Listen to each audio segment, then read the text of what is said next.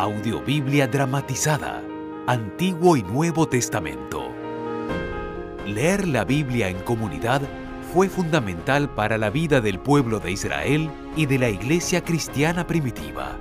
Las lecturas comunales servían como un acto de recuerdo y formación de identidad. Hoy te invitamos a escuchar y compartir esta antigua práctica.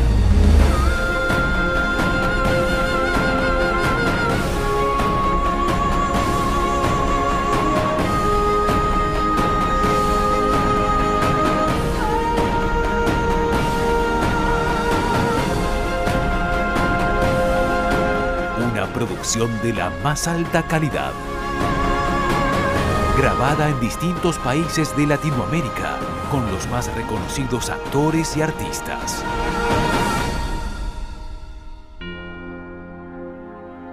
Audiobiblia dramatizada.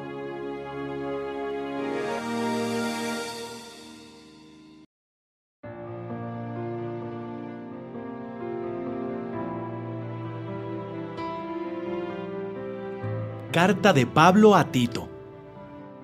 Otro de los colaboradores del apóstol Pablo fue un joven llamado Tito. Lo que sabemos de él lo sabemos por esta carta y porque su nombre se menciona en otros escritos. Según esta carta, Pablo dejó a Tito en la isla de Creta para organizar a las diferentes iglesias que se habían establecido allí. Tito fue el que se encargó de entregar a los cristianos de Corinto la primera carta que Pablo escribió a los corintios. Luego, cuando esa misma iglesia tuvo problemas, Pablo le encargó a Tito que fuera a ayudarlos.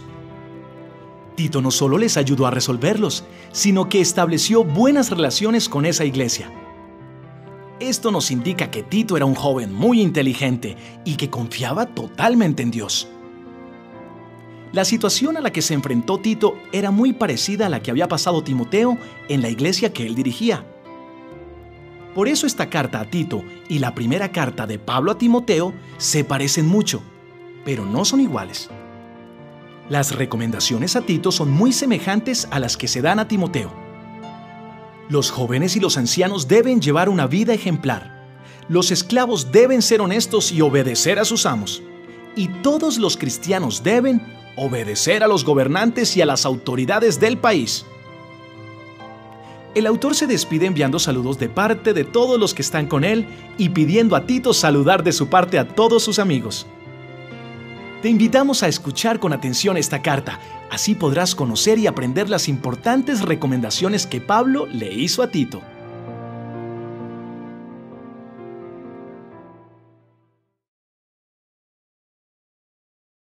Carta de Pablo a Tito, capítulo 1. Saludos. Querido Tito, yo te ayudé a confiar en Jesucristo y por eso eres para mí como un verdadero hijo. Tú y yo confiamos en Dios. Por eso yo le pido a Él que es nuestro Padre y a Jesucristo, nuestro Salvador, que te llenen de su amor y de su paz. Como bien sabes, soy servidor de Dios y apóstol de Jesucristo fui enviado por Él para que los elegidos de Dios confíen en Él y lleguen a conocer la verdad que enseña nuestra religión. Así estarán seguros de recibir la vida eterna que Dios nuestro Salvador prometió desde hace mucho tiempo. Y sabemos que Dios no miente. En el momento que Él consideró oportuno, me dio ese mensaje y me pidió que lo anunciara a los demás lo que Tito debía hacer en Creta. Te dejé en la isla de Creta para que resolvieras los problemas pendientes y para que nombraras líderes en las iglesias de cada pueblo. Tal y como te dije, un líder de la iglesia debe ser alguien al que no se le pueda acusar de nada malo. Debe ser esposo de una sola mujer y sus hijos deben creer en Jesucristo y ser obedientes. Dios les ha encargado a los líderes de la iglesia que vigilen el trabajo de todos para que todo se haga bien. Por eso no deben ser tiranos, ni enojarse con facilidad, ni emborracharse. Tampoco deben ser violentos ni tramposos en sus negocios. Al contrario, deben hacer siempre lo bueno y recibir con gusto en su casa a quienes los visiten. Deben pensar bien las cosas antes de hacerlas y ser justos, santos y disciplinados en todo. No deberán creer otro mensaje que no sea el verdadero mensaje recibido de Dios y mucho menos enseñarlo. Así podrán animar a otros por medio de la buena enseñanza y convencer a los que se oponen a ella. Porque por allí andan muchos que no obedecen la verdadera enseñanza, sino que engañan a los demás con sus enseñanzas tontas. Esto pasa sobre todo con algunos de ustedes que insisten en seguir practicando la circuncisión. No los dejes enseñar porque confunden a familias enteras y lo hacen solo para ganar dinero. Fue uno de los propios profetas de Creta el que dijo, esa gente de Creta es mentirosa, glotona y perezosa. Se portan como animales salvajes. Y es verdad.